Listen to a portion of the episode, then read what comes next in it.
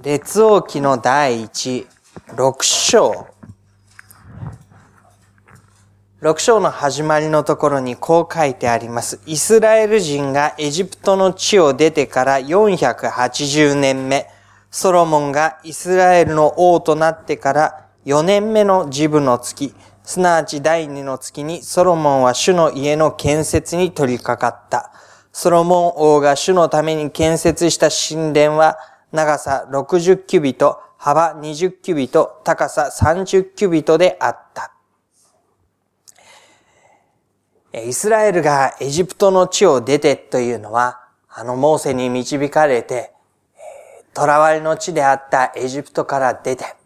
そして荒野を経て約束の地に入っていったあの経験のことを指しています。480年ということですので、非常に長い年月が経っていることがわかるでしょう。そのような歩みの中で、イスラエルは神に導かれ続けてきた。様々な変遷をたどってきました。裁きつかさに導かれてきた時代もありましたし、預言者サメールが立って、最初の王サウルが立って、その後ダビデにも導かれて、そのような中でソロモンの知性の第4年目になっています。で、ここまでの歩みの中で、このソロモンが自分のなすべきこととして、ダビデの意志を引き継いで、主の宮を建設するということをしたわけでした。もともと父ダビデが、この自分がですね、良いところに住んでいるのに、神のためのものは何もないではないかっていうことで、宮を建てようと考えるわけですね。でも神様は、えー、あなたが宮を建てるのではないというふうに言われて、えー、ダビデは宮を建てるための資材を十分に調達するという役割をして命を閉じました。その後を継いだソロモンが、ここに書かれているように、主の家の建設に取り掛かっていきます。神殿と言いますと、大きさが2節のところに書かれています。長さ60キュビト、幅20キュビト、高さ30キュビト。この1キュビトというのは44センチと言われていますので、まずですね、長さ、この奥行きですね。奥行きは26.4メートルかな、えー、という風になります。えー、と、小学校のプールが25メートルだったりしますので、それよりちょっとだけ長いような感じでしょうか。で、幅が20キュビト。これが13.2メートルになるでしょうかね。13.2メートル。そして高さが30キュビトですので、奥行きの半分。これが、あ、これが13.2だすね。すいません。幅20キュビトっていうのが8.8。幅が8.8で、高さが13.2になります。結構間口が細くて、奥に長くて、天井は高いというような感じの神殿になっています。で、ちょっとどんなイメージかというのを、聖書の後ろの方に地図のついている方は、多分ですね、ソロモンのエルサレム神殿区域という小さな地図が載っているところがあるのではないかと思います。もし必要だったらお隣の方と見せ合ってみていただいてですね、えっ、ー、と、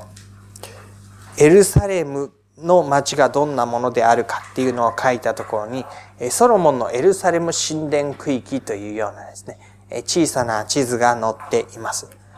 で、そのところにですね、えっ、ー、と、向かって上の方と言ったらいいでしょうかね。そこに神殿が築かれています。左右に長っぽそい神殿であることがわかるでしょう。で、その下のところにですね、神殿とはまた違う、ソロモンの宮殿というものが出てきます。で、それが7章のところに出てくるものになります。神殿の方は7年で建て終わるわけなんですけれども、7章の一節、ソロモンは自分の宮殿を建て13年かかって宮殿全部を完成したというふうに出てきます。で、レバノンの森の宮殿という、宮殿の中でも下の方の部分は、どうのこうのというふうにずっと書かれていくことになります。で、彼はそのようにしてダビデの意志を引き継いで、その主の神殿を建て上げたわけですけれども、その建物が完成したというだけでは十分なことではありませんでした。何が十分ではなかったかというと、今度はそこにですね、8章になりますけれども、主の契約の箱を運び登るということをしたわけなんです。8章の一節。ソロモンはイスラエルの長老たち及びイスラエル人の部族の頭たちと一族の長たちをすべてエルサレムのソロモン王のもとに召集した。ダビデの町シオンから主の契約の箱を運び登るためであったというんです。でこの主の契約の箱というのは、イスラエルが出エジプトの時導かれる中で、ずっと民の戦闘を進んできたものでした。その中には主の契約の板が記されて収められており、神ご自身が民と共に歩んでいることの印であったわけです。で、この主の契約の箱を先頭にして川を渡っていくときに、その川の流れがせき止められてというようなこともありました。で、この主の契約の箱を安置しなが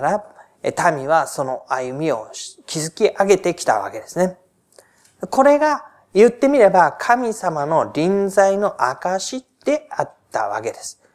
契約の箱と言われるものと神の臨在というものがこう重ね合わされているところに、なんとも私たちは大きな意味を見出すことになります。神ご自身がいらっしゃるということと、その神が私たちに契約を持って望んでくださっているということ。その二重の意味合いですね。ただ神様がいらっしゃるだけではない。この神様は私たちに契約を与えて、その通りに導かれる方である。そのお方が私たちの真ん中にいる。これが民にとっての大きな希望だったわけです。その契約の箱をですね、今、主の神殿の中に運び入れるというところになります。実際のところをちょっと見てみましょうか。8章の6節祭司たちは主の契約の箱を定めの場所、すなわち神殿の内道である死聖所のケルビムの翼の下に運び入れた。神殿の中でも、死聖所といって区切られた奥の方にあるところのケルビムというですね、翼を広げたものが両方にこう一つずつ、ケルビムのビムというのが複数形になりますので、ケルブ、ケルビムとなるんですけれども、その二つが並んで翼をこう広げているその真ん中のところにですね、羽で覆うようにして、そのところに箱を置いたわけですね。で、えー、9節箱の中には2枚の石の板の他には何も入っていなかった。これはイスラエル人がエジプトの地から出てきた時、主が彼らと契約を結ばれた時に、モーセがホレブでそこに収めたものである。先ほどからモーセという言葉が出てきたり、エジプトの地から導き上ったということが出てきたりしています。で、このことは、このソロモンの神殿というものが、ソロモンがただこの時に建てて、ああよかったということ以上に、出エジプトの頃から民の中にあった、まあ、神の臨在ということを変わらない形で今ここにしっかりと定めていく。そのための神殿なんだということが分かってきます。十節。祭司たちが聖女から出てきたとき、雲が主の宮に満ちた。祭司たちは雲、その雲に遮られ、そこに立って使えることができなかった。主の栄光が主の宮に満ちたからである。出エジプトの時には神の臨在が雲の柱というふうに言われて、それが明らかになってきましたけれども、この主の契約の箱が運び入れられた神殿に雲が満ちたというふうに言われるように、そのことによってここに、ああ、神ご自身がまさに宿っておられるのだということを人々もそこに使える祭司たちも理解したということになります。ソロモンはこういうふうに言いました12節主は暗闇の中に住むと仰せられました。そこで私はあなたの王様になる宮をあなたが常しえにお住みになるところを確かに建てました。この暗闇の中に住むというのはですね、えー、特に別に、神様は暗いところが好きという意味ではなくてですね、まあ、雲に覆われた中という意味です。人からは見えないという意味です。隔離、隔絶されて、人の手に届かない、私たちにはわからないところにお住まいになる神ということですね。でもその神がとこしえにお住みになるところを私は建てたんだというふうに言って、まあ、ある種、民の歩みの真ん中に、この神がわかる形でお住みになるところをソロモンは建てて、ここにお住みになってくださいというふうに願うわけなんです。で、そのことをですね、えー、ソロモンがまた語っている箇所が続いてずっと出てきますけれども、その民への語りかけの中に、えー、22節のところですね。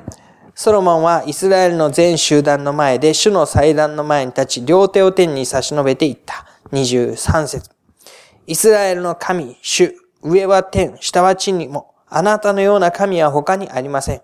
あなたは心を尽くして見舞いに歩むあなたのしもべたちに対し、契約と愛とを守られる方です。あなたは約束されたことをあなたのしもべ、私の父ダビデのために守られました。それゆえ、あなたは御口を持って語られました。また見てをもってこれを今日のように成し遂げられました。それで今、イスラエルの神主よ、あなたのしもべ、私の父ダビデに対して、あなたが私の前に歩んだように、もしあなたの子孫がその道を守り、私の前に歩みさえするなら、あなたにはイスラエルの王座につく人が私の前から立たれないと仰せられたことをダビデのために守ってください。今、イスラエルの神、どうかあなたのしもべ、私の父ダビデに約束された御言葉が固く立てられますように。ソロモンはここで自分の王位ということが確かなものとなることを願っています。しかしそれは自分の王位が確かなものになりますようにという祈りではありませんでした。神よあなたは、とこしえに、その契約と愛とを守って歩まれる方。私の父ダビデにそのようにしてくださった方。そして私の父ダビデに、あなたの子孫がこのように歩むなら、その王座は立たれることがないと約束された方。その約束をその通りに私のところになしてくださいという祈りでした。私を見て、私のために、私のことで祈りを叶えてくださいという祈りではなく、神がこれまでなさってこられたことに基づいて、その約束に基づいて、その実現をまさに私のためになしてくださいという祈りです。私の都合、私の利益、私の祝福のためではなく、神ご自身が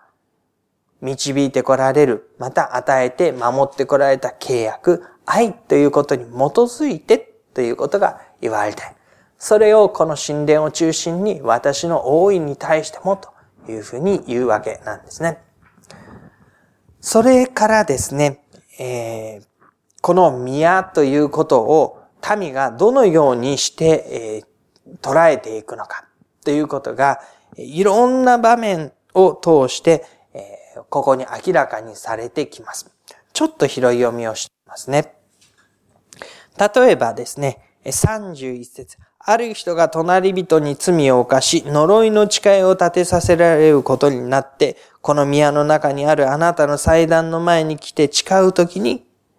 というふうに出てきますね。隣人関係でのトラブル、そして、えー、まあ、あまり言われのないことの中で、なんでこうなってしまうのかなという状況の中でこのところに来るとき、神様あなたの義を明らかにしてください。正しいことで裁いてくださいというふうに出てくるわけなんです。またですね、35節には、彼らがあなたに罪を犯したため天が閉ざされて雨が降らない場合、彼らがこのところに向かって祈り、皆を褒めたたえ、あなたの懲らしめによって彼らがその罪から立ち返るなら、と。え罪を犯したために神様の懲らしめがあり、雨が降らず苦しみの中で、我立ち返って、主に向かって祈る。そのような時に主の宮に来るならば、主の宮に向かって祈るならば、ということですね。そのような罪の悔い改めということの中で、この宮において、あなたの義を明らかにし、罪を許し、雨を降らせてくださいと続いていきます。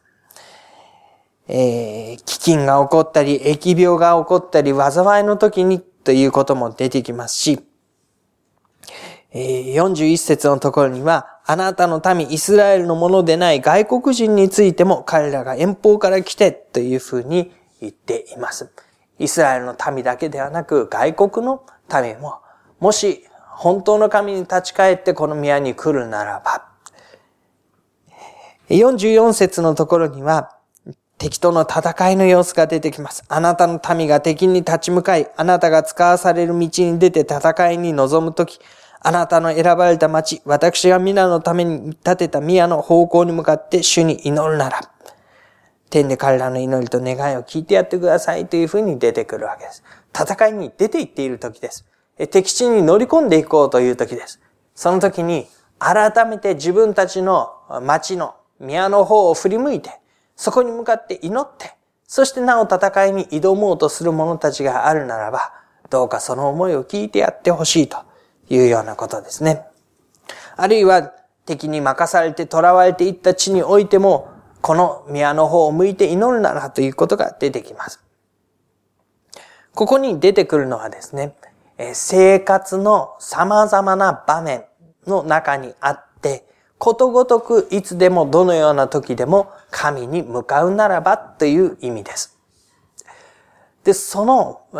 人々の心が神様に向く助けとなるためにこの宮は与えられているんだというんですね。神様はどこにでも私たちと共におられる。確かにそうなんです。でもそのことを形として明らかにし、いつも生贄を捧げに行くところがあり、そこで神の皆が宣言、高らかに称えられ、神の祝福が宣言されるという、まさに民の中で、神はあそこにおられるというシンボルになるところが確立していったときに、人々は生活の中で何かあればここに立ち返ってくるようになりました。何かあればこちらの方向を向いて神に思いを向けるようになりました。そういうシンボルとしてこの宮は用いられていくようになります。どんな時であっても、神ご自身が彼らと共におられる。ソロモンはこの宮のところでですね、最後にこういう風な祝福を捧げます。えー、8章の55節ソロモンはまっすぐ立ってイスラエルの全集団を大声で祝福していった。56節約束通りご自分の民イスラエルに安住の地をお与えになった主は褒むべきかな。しもべモーセを通して告げられた良い約束は皆一つもたがわなかった。ここに安住の地という風に表現されます。主の契約の箱が収められた。そのことはもう決して動かない。この契約の箱がどこかにあちら行ったりこちら行ったりということはない。ここに固定される。民の歩みはここで安住の地として定められたのだという意味ですね。モーセ以降、主の約束の地に導き入れられて、その先住民たちと戦ってその地を取っていき、敵国と戦ってその領土を確保していく、そういう中にあって、この地は神が与えた安住の地ということが定められていった。で、そのように与えられた約束は皆一つもたがわなかったって神様約束してくださった通りをしてきてくださった。今まで再三、その導きの中でと言った通りです。そしてこれからの歩みについても、私たちの神主は私たちの先祖と共におられたように、私たちと共にいて私たちを見放さず、私たちを見捨てられませんように、と出てきます。これからの歩みですね。何がどのように起ころうとも、これからの歩みにおいて、なお神が私たちを見放さず見捨てられませんように、というふうに言います。そしてこの主の宮を通して、私たちの心を主に傾けさせ、私たちが主のすべての道に歩み、私たちの先祖にお命じになった命令と掟と定めとを守るようにさせてください。私が主の見舞いで願った言葉が、昼も夜も私たちの神主の御そば近くにあって、日常のことにおいても、しもべの言い分や見た目イスラエルの言い分を正しく聞き入れてくださいますように。地上のすべての国々の民が、主こそ神であり、他に神はないことを知るようになるためです。あなた方は、私たちの神主と心を全く一つにし、主の掟に歩み、今日のように主の命令を守らなければならない。でもソロモンは、この神殿を封建していくにあたり、民に向かって祝福の言葉を語りかけて、神が今までそうであったようにこれからもあなた方を見放さず見捨てないように。そしてその時に、あなた方の心が主に傾くんだ。主に向かってということがあなた方の心の中で明らかになっていくんだ。どこを見て歩んだらいいのかわからない。という歩みではない。ここに歩みの中心があるという、その軸の定まった歩みをあなた方は手に入れることになる。で、その中で他の民が神こそ本当の神であるということを知るようになり、あなた方は主と心を全く一つにして、神の前を歩まなければならない。神の思いに合わされてということですね。で、神様が臨在されるということのシンボルがこの主の宮のところにあります。で、その象徴的なところに人々の心と思いは合わされて、これを中心にして民の信仰生活が築き上げられていくことになります。今まで言ってきたことを少しまとめてみましょう。神様はいつも神の民と共にあられたお方です。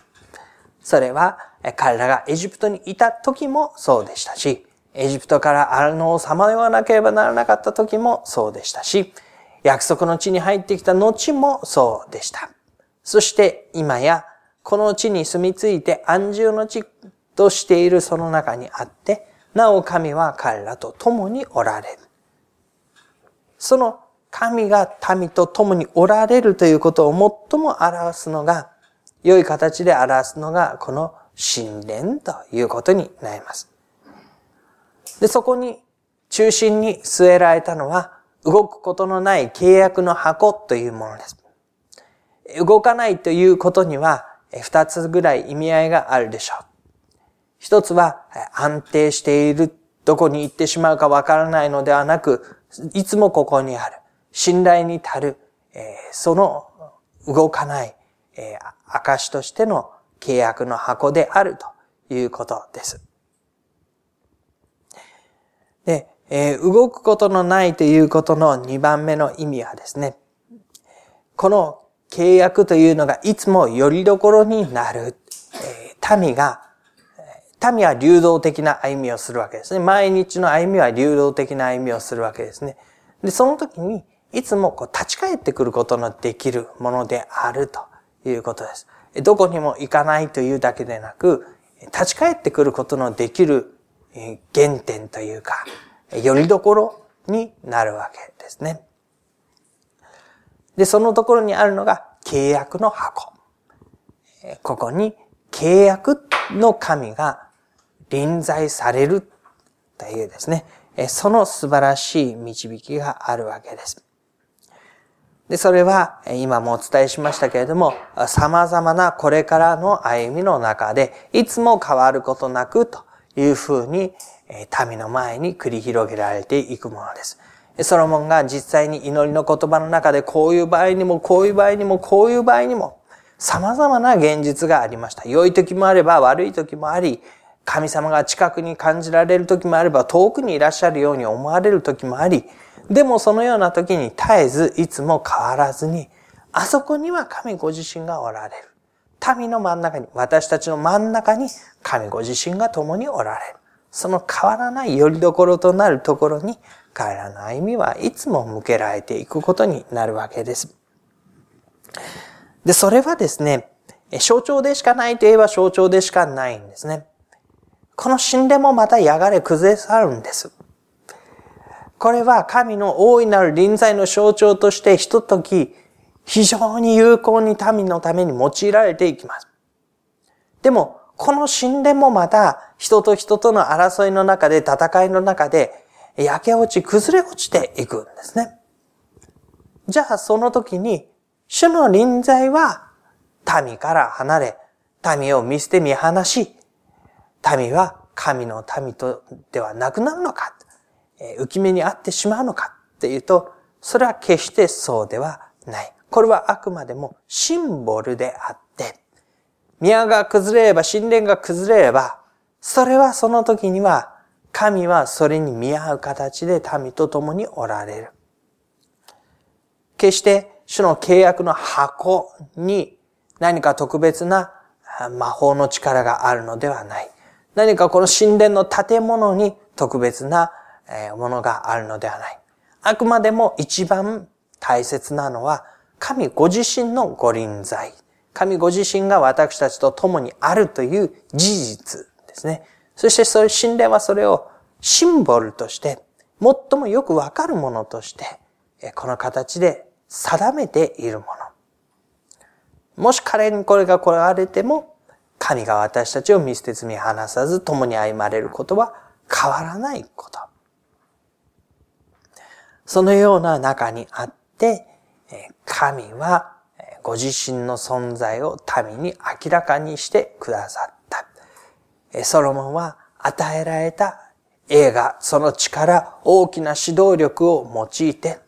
この一大事業、神の宮を作ると。そしてそのことが民の歩みの大きな助けになっていくということ。それを成し遂げたものでした。今まで王たちが出てきました。王たちが戦いに力を費やしていく様子を見てきました。サウルに至っては自分の保身のためにその力を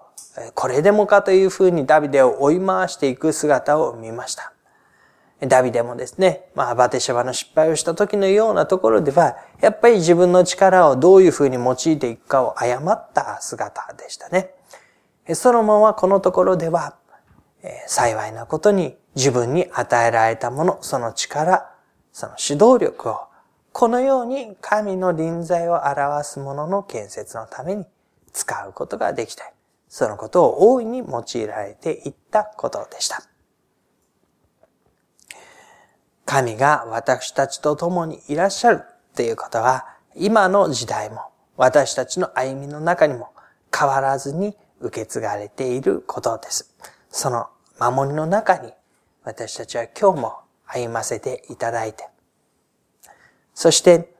まあ、言ってみれば、教会というものはこの神殿の代わりになる要素がありますので、教会との関わりが自分自身の歩みの中でああ、神と共に私は歩んでいるのだと思い起こすことができる助けになるように、またこのお互いの交わりや励まし、祈り合いが、そのように作用しながら、神の臨在を指し示して、それぞれが力強く喜んで、感謝を持って歩み出すことができるように、そういう歩みを共にしたいと願っています。しばらく黙祷をいたしましょう。